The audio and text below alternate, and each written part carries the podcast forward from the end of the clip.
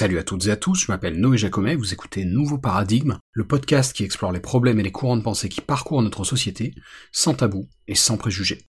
Alors l'épisode d'aujourd'hui c'est une seconde version du tout premier épisode de Nouveau Paradigme, et ça me paraissait important d'en produire euh, une seconde version parce que la première je l'ai enregistrée fin 2020 et c'est vrai que je galérais un peu au niveau de la, prise de son, donc il y avait pas mal de soucis de forme. Et puis en plus de ça, il y avait aussi euh, une erreur factuelle concernant le cas de Charles Whitman, dont on va parler un peu plus tard. Et du coup, euh, voilà, je voulais aussi corriger ça. et puis en plus j'ai rajouté quelques citations en fin d'épisode. Donc voilà, mes excuses si vous avez écouté ce premier épisode récemment, mais voilà, cette semaine on va parler de ce sujet qui est fondamental pour moi, à savoir le libre arbitre.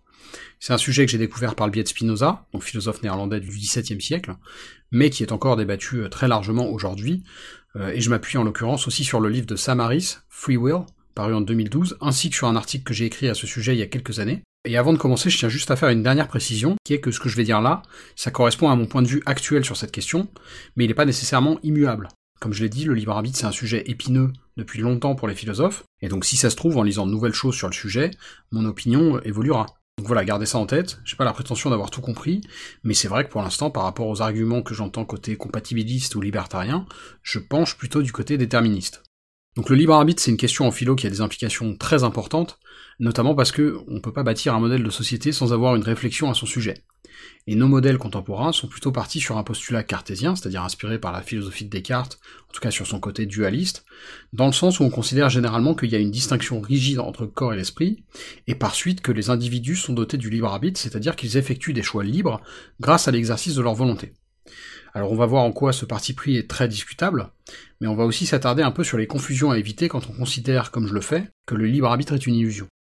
La première chose à illustrer et à prouver, c'est d'abord cette affirmation donc que le libre arbitre est une illusion. Et pour ce faire, je vais m'appuyer, comme je vous l'ai dit, sur un article que j'ai publié en 2017 pour Ouzbek Erika, le média qui explore le futur. Vous pouvez d'ailleurs retrouver cet article sur leur site et je vous invite à le lire et à le partager. Euh, il sera dans la description sur YouTube. Donc rapidement, dans le domaine scientifique, c'est les neurosciences qui se sont le plus penchées sur le libre arbitre, et notamment depuis les années 80. La première expérience fondatrice, c'est celle de Benjamin Libet, en 1983, Benjamin Libet, qui était chercheur en physiologie à l'Université de Californie de San Francisco, conçoit un système expérimental pour démontrer que l'activité cérébrale précède le moment de prise de décision consciente chez l'être humain. Dans son expérience, les sujets sont placés devant un oscilloscope cathodique qui sert de chronomètre en fait, et qui est déclenché au commencement du procédé. Et en plus de ça, l'activité du cerveau des sujets est surveillée grâce à un électroencéphalographe, et ils sont munis d'un bouton sur lequel ils peuvent appuyer au moment où ils le souhaitent. Par contre, ils doivent noter, grâce au chronomètre, le moment précis où ils ont conscience d'avoir pris une décision. Et les résultats de cette expérience démontrent que la prise de conscience d'une décision est postérieure à l'activité cérébrale. Ça se joue ici à quelques millisecondes, donc un laps de temps relativement court, hein, mais il faut bien considérer que l'encéphalographe, c'est pas ce qu'on a de plus pointu en termes technologiques. Alors que conclure de cette expérience? Bah, Pour Libet, pas grand-chose en fait. Il reste assez timide en expliquant que pour lui, le libre arbitre réside dans le laps de temps entre notre prise de décision consciente et le moment où on appuie sur le bouton. Le sous-entendu ici, c'est que le libre arbitre, c'est une forme de droit de veto qu'on appliquerait ou non avant d'effectivement entreprendre une action. Alors après ça, il y a une deuxième expérience plus récente qui va plus loin sur le sujet. En avril 2008, il y a un groupe de chercheurs qui ont publié un papier résumant leur expérience, leur objectif, c'est de perfectionner la méthode de Libet, et donc ils considèrent par exemple que demander aux sujets d'estimer eux-mêmes à quel moment ils ont pris conscience de leur choix, c'est subjectif et donc c'est potentiellement source d'erreur. Du coup, dans leur expérience, l'activité cérébrale est mesurée grâce à une autre technologie, l'imagerie par résonance magnétique fonctionnelle, qui permet d'examiner avec nettement plus de précision quelle partie du cerveau des sujets s'active et à quel moment. En plus de ça, les sujets sont cette fois mis face à un écran sur lequel défilent des lettres, et c'est de cette façon-là qu'ils peuvent mémoriser le moment où ils ont conscience d'avoir pris une décision tout simplement en se rappelant quelle lettre était affichée à l'instant T. Et enfin, donc, la dernière différence, c'est que les sujets ont un bouton devant chaque main, et du coup, ils doivent ici faire un choix entre main gauche ou main droite avant d'appuyer sur le bouton. Et ici, les résultats sont tout simplement bluffants, puisque les chercheurs qui surveillent l'activité cérébrale des sujets peuvent voir s'activer certaines zones du cerveau jusqu'à 7 secondes avant que le sujet n'appuie sur l'un des deux boutons. Et ce qui est encore plus fou, dans plus d'un cas sur deux, les chercheurs sont capables de prédire avec exactitude quelle main va être utilisée en fonction des zones cérébrales qui s'activent. Hein. C'est pas euh, au hasard, il lance pas à pile ou face, vous avez bien compris. Alors je vais pas vous mentir, pour moi et pour beaucoup d'autres, cette expérience de 2008, elle annihile complètement la notion, disons, libertarienne du libre arbitre, qui est celle sur laquelle beaucoup de présupposés de nos modèles de société sont bâtis. Mais avant de poursuivre, j'aimerais faire un, détour par un fait divers assez sordide, euh, mais qui souligne bien le type d'implication que le sujet peut avoir dans le monde réel. Ce fait divers, c'est celui de Charles Whitman. Charles Whitman, c'est un tueur en série américain qui a sévi dans les années 60. Il est l'auteur de la fusillade de l'université du Texas d'août 66, au cours de laquelle il est monté en haut de la tour du campus de l'université en question, armé d'un fusil, pour y abattre 16 personnes et en blesser plus d'une trentaine. Ce qu'il faut savoir, c'est qu'avant cette fusillade, Whitman, il avait tué sa mère et sa femme, qu'il avait aussi pris soin de laisser une lettre à son domicile, expliquant qu'il était prêt à mourir et qu'il souhaitait qu'une autopsie soit faite sur son cerveau le cas échéant, puisqu'il pensait en gros souffrir d'un trouble mental. Hein. La fusillade de l'université s'est conclue par la mort de Whitman, abattu par les forces de l'ordre, et l'autopsie a révélé que son hypothalamus était effectivement porteur d'une tumeur dont on pense qu'elle a probablement joué un rôle dans l'évolution de son comportement, puisque avant ça, c'est pas quelqu'un qui avait des tendances particulièrement violentes. Alors évidemment, quand on compare cette histoire-là à l'expérience de 2008, on voit bien que on est face à deux choses qui sont complètement différentes. Le choix d'appuyer ou non sur un bouton, c'est très simple et bien sûr ça n'a rien à voir avec un cas comme celui de Charles Whitman. Cela dit, c'est pas totalement fou de penser que l'accroissement de nos connaissances sur les mécanismes cérébraux sera corrélé avec celui de nos capacités prédictives. Et donc c'était un peu l'axe de mon article pour Uzbek Erika. Si la science finit par démontrer que des pulsions comme celle de Whitman sont irrépressibles, que conviendra-t-il de faire? Est-ce que c'est envisageable d'emprisonner un individu pour un crime qu'il n'a pas commis, mais dont on serait sûr qu'il va le commettre? Est-ce qu'une telle certitude est seulement concevable? Le déterminisme et sa loi des reins sous-entend que oui, quiconque peut appréhender la chaîne causale peut aussi déduire de manière infaillible les avenirs possibles. Alors évidemment, tout ça, ça fait un peu penser à Minority Report, où, vous savez, les pré-criminels sont emprisonnés dans des espèces de tubes, euh, ce qui paraît complètement inhumain. Alors bon, tout ça c'est très enrobé dans une sauce à la mode de la dystopie paranoïaque qui a de beaux jours devant elle, et puis il faut quand même noter que la communauté scientifique reste relativement silencieuse sur ce sujet, faute de consensus. Il y a par exemple euh, certains penseurs comme Michio Kaku qui considèrent que le principe d'indétermination quantique, qu'on appelle aussi principe d'incertitude de Heisenberg, ajoute un élément aléatoire dans l'équation, rendant par définition caduque la justesse prédictive du déterminisme. Ce qui est logique, hein, puisque si le hasard existe, alors l'avenir est forcément imprévisible. Mais ce qu'il faut garder en tête, c'est que contrairement à ce que disent certains, le hasard ne redonne aucun crédit à la notion du libre arbitre que beaucoup pensent posséder. Alors que ça me paraît euh, pourtant assez simple à comprendre, hein. l'aléatoire n'équivaut pas à la liberté. Si par exemple vous lancez un dé à six faces et que c'est le chiffre 3 qui sort, bah vous vous dites pas, euh, tiens, c'est grâce à l'exercice de ma volonté que j'ai fait un 3 sur le jet de dé, on est d'accord. Donc voilà, il faut bien prendre conscience de ces distinctions. L'absence de libre arbitre ne signifie pas pour autant que notre seule option est un déterminisme dur analogue à la proposition par exemple de Laplace et de son démon un peu célèbre, notamment parce qu'on pense que l'aléatoire entre dans l'équation. Mais la présence d'un élément randomisé, si elle peut être invalidante pour une certaine forme de déterminisme, ne nous rend pas le libre arbitre que beaucoup de gens pensent posséder. Savoir cette sensation que, si on, entre guillemets, rembobinait l'univers pour le remettre dans un état précis où il était au moment de notre dernière prise de décision, eh bien on serait en mesure, uniquement par l'exercice de notre volonté, de faire un choix différent. Alors il est possible qu'en réfléchissant à tout ça, certains ou certaines d'entre vous se disent finalement mais quel intérêt? C'est vrai que ça peut paraître très éthéré et loin de notre quotidien tout ça. Mais en fait, à travers un exemple comme celui de Whitman, je pense qu'on voit clairement que la question du libre arbitre, elle touche à tout un tas de choses qui sont fondamentales dans nos vies, et qui sont très euh, quotidiennes en fait.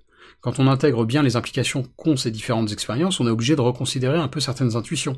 Je pense par exemple à des notions comme celle du sentiment de culpabilité, la notion de justice, de responsabilité individuelle, de mérite, etc. Alors comprenons-nous bien, hein, je suis pas du tout euh, partisan d'une forme de nihilisme qui postulerait que, euh, par exemple, rien n'a de sens puisque le libre arbitre est une illusion. Je pense qu'il y a tout un tas de structures qu'on a pu mettre en place dans nos sociétés qui conservent une forme de sens même sans le libre arbitre. Par exemple, même si on considère qu'un meurtrier comme Whitman n'est pas responsable de ses actes, c'est quand même logique de le tenir à l'écart de la société, au moins tant qu'on n'est pas en mesure de le guérir de ses troubles mentaux. Et de ce point de vue-là, donc, la prison a toujours un sens, par exemple. Ce qui n'a pas de sens, par contre, c'est cette volonté de punir, de sanctionner bref de faire du mal à quelqu'un comme Charles Whitman pour qu'il paye pour ses crimes, alors qu'à l'évidence il n'était pas responsable de ses actes. Pour moi, il n'y a aucune contradiction ici.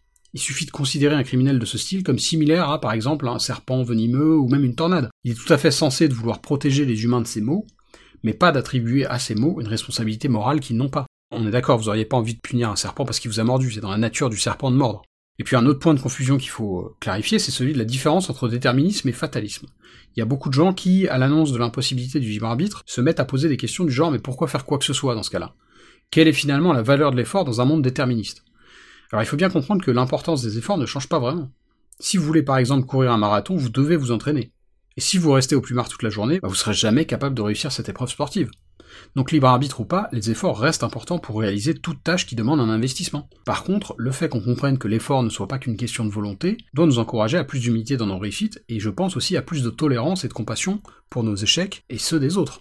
Alors, tout ça étant dit, j'aimerais ici parler un petit peu, disons, ressources, et notamment préciser d'où vient cette idée que nous, les humains, nous sommes finalement moins libres que nous pensons. ce qui est une idée finalement assez contre-intuitive, hein, puisqu'on a tous cette sensation, quand il faut par exemple choisir ce qu'on va manger le midi, d'être totalement libre de choisir le repas A plutôt que le repas B. Et ça, en fait, ça vient du fait qu'on ne cherche pas à remonter dans les causes qui font qu'à l'instant T, on va avoir envie du repas A plutôt que du repas B. Et donc, pour revenir sur les références, j'ai mentionné la place un peu plus tôt, qui est intéressant, euh, mais surtout, euh, je l'ai dit dans l'intro, il y a une, figure pour moi dans la philosophie euh, moderne qui est incontournable, et cette figure, eh bien, c'est Spinoza. Spinoza, rapidement, c'était un philosophe néerlandais du XVIIe siècle, d'origine juive et portugaise, qui a rapidement été exclu de la communauté hébraïque d'Amsterdam à laquelle il appartenait, parce que, eh bien, à l'époque, même aux Pays-Bas, qui étaient pourtant un peu moins théocratiques que les autres États européens, il faisait quand même pas très bon être trop critique à l'égard des religions. Or, Spinoza, qui était quelqu'un d'assez iconoclaste, a aussi beaucoup écrit sur la religion, la politique, etc. Mais donc, ce qui nous intéresse en l'occurrence, ce sont euh, ses propos euh, sur le libre arbitre. Et ceux-là, on les trouve surtout dans l'éthique, qui est considérée comme l'œuvre majeure de ce philosophe, et dont plusieurs parties euh, traitent de notre sujet. Et donc Spinoza, de mon point de vue, c'est l'un des philosophes les plus importants de la période moderne, notamment pour ses propos sur l'aspect illusoire du libre arbitre. Mais c'est évidemment pas le seul, et j'aimerais aussi de nouveau vous parler un tout petit peu de Samaris que j'ai mentionné dans, l'intro. Donc Samaris, c'est un philosophe américain, contemporain, hein, euh, il est d'ailleurs aussi docteur en neurosciences, et à l'instar de Spinoza, il s'est beaucoup fait connaître pour ses propos euh, très critiques vis-à-vis de la religion. Mais encore une fois, ce qui nous intéresse aujourd'hui, c'est le sujet du libre arbitre, et celui-là, il le traite dans deux de ses ouvrages. D'abord un livre assez court dont je vous avais parlé euh, plus tôt qui s'appelle Free Will, que j'essaie depuis plusieurs années de traduire en français, mais pour l'instant je n'arrive pas à trouver d'éditeur intéressé. Ce bouquin est exclusivement dédié au libre arbitre, et c'est vraiment un excellent, excellent petit ouvrage, donc si vous êtes anglophone, je vous le recommande vivement, c'est très court, ça se lit très bien. Et enfin, Samaris traite aussi du libre arbitre dans un des chapitres de son livre The Moral Landscape, qui est un essai d'éthique en faveur de la position qu'on appelle dans le domaine le réalisme moral. Euh, c'est probablement le livre le plus important de Samaris, en tout cas à mes yeux, et j'en avais parlé un peu dans l'épisode 14 de Nouveau Paradigme, euh, donc n'hésitez pas aussi à écouter ça. Mais donc pour ce qui concerne toutes ces questions de libre arbitre, de déterminisme, si j'avais deux auteurs à vous conseiller, ce seraient ces deux-là. Alors vous l'aurez bien compris, le libre arbitre c'est un sujet complexe qu'on va pas régler en un podcast, mais je pense que c'est important d'y réfléchir dans le sens où, comme je l'ai dit, c'est un sujet sur lequel encore aujourd'hui, nos intuitions, à mes yeux en tout cas, nous trompent. Un peu de la même manière qu'on a par exemple longtemps cru que la Terre était plate. Et donc je pense qu'on a beaucoup de progrès en termes éthiques à faire sur ce sujet, euh, et qu'il faut vraiment s'activer là-dessus. L'intuition standard sur la liberté humaine repose sur des bases qui ne sont plus tenables du point de vue de la science. Incertitude quantique ou pas, on sait que l'idée selon laquelle on fait des choix libres, grâce au simple exercice de notre volonté, n'a aucun ancrage dans la réalité. Et comme on l'a brièvement mentionné, ce fait scientifique a un impact dans tout un tas de domaines. Justice, morale, éducation, etc. Et pour bien illustrer ce clash, je voulais conclure cet épisode en vous lisant deux extraits, un de Descartes et un de Spinoza, qui montrent très clairement qu'il y a un vrai désaccord sur la question du libre arbitre. On va commencer par Descartes. Donc c'est un extrait de son œuvre Les principes de la philosophie, où il explique, je cite, que la principale perfection de l'homme est d'avoir un libre arbitre, et que c'est ce qui le rend digne de louange ou de blâme. Au contraire, la volonté étant de sa nature très étendue, ce nous est un avantage très grand de pouvoir agir par son moyen, c'est-à-dire librement, en sorte que nous soyons tellement les maîtres de nos actions, que nous sommes dignes de louange lorsque nous les conduisons bien. Car tout ainsi qu'on ne donne point aux machines qu'on voit se mouvoir en plusieurs façons diverses, aussi justement qu'on saurait désirer des louanges qui se rapportent véritablement à elles, parce que ces machines ne représentent aucune action qu'elles ne doivent faire par leurs moyens de leur ressort, et qu'on en donne à l'ouvrier qui les a faites, parce qu'il a eu le pouvoir et la volonté de les composer avec tant d'artifice.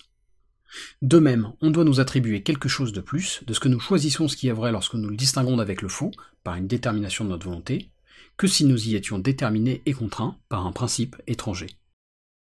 Et donc maintenant je vais vous lire ce qu'on pourrait apparenter à une réponse de la part de Spinoza, qui cite Descartes d'ailleurs, c'est un extrait de la préface de la troisième partie de l'éthique, je cite quand on lit la plupart des philosophes qui ont traité des passions et de la conduite des hommes, on dirait qu'il n'a pas été question pour eux de choses naturelles, réglées par les lois générales de l'univers, mais de choses placées hors du domaine de la nature.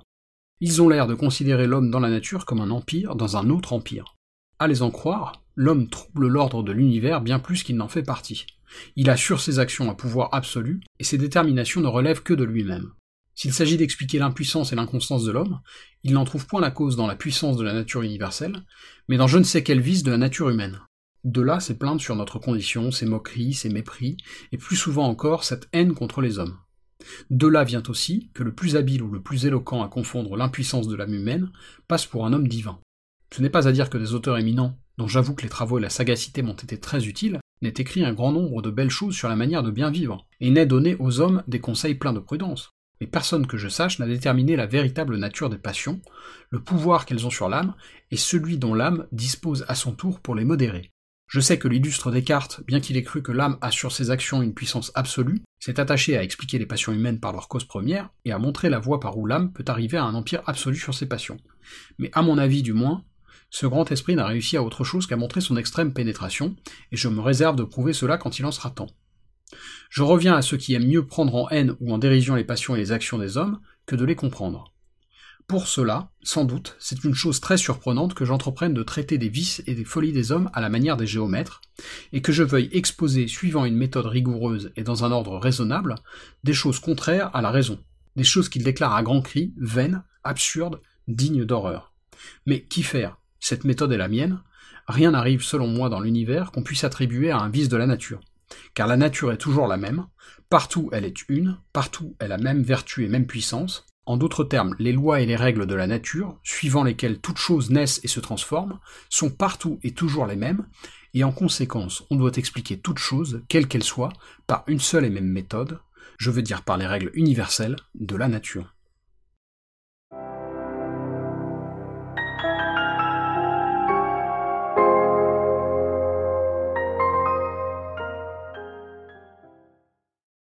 Si ce podcast vous paraît utile ou intéressant, il y a plusieurs façons de le soutenir. Vous pouvez le recommander ou le suivre sur Apple et Google Podcasts, Deezer, Spotify, YouTube, etc. Vous pouvez le partager à vos amis et vos proches sur les réseaux sociaux, ou même en parler sur votre propre blog ou dans votre propre podcast. Enfin, comme indiqué en début d'épisode, vous pouvez financer Nouveau Paradigme directement en vous rendant sur patreon.com slash noéjacomet. Et quel que soit le soutien que vous m'apportez, merci, c'est vraiment grâce à vous que ce podcast peut continuer à exister et se pérenniser.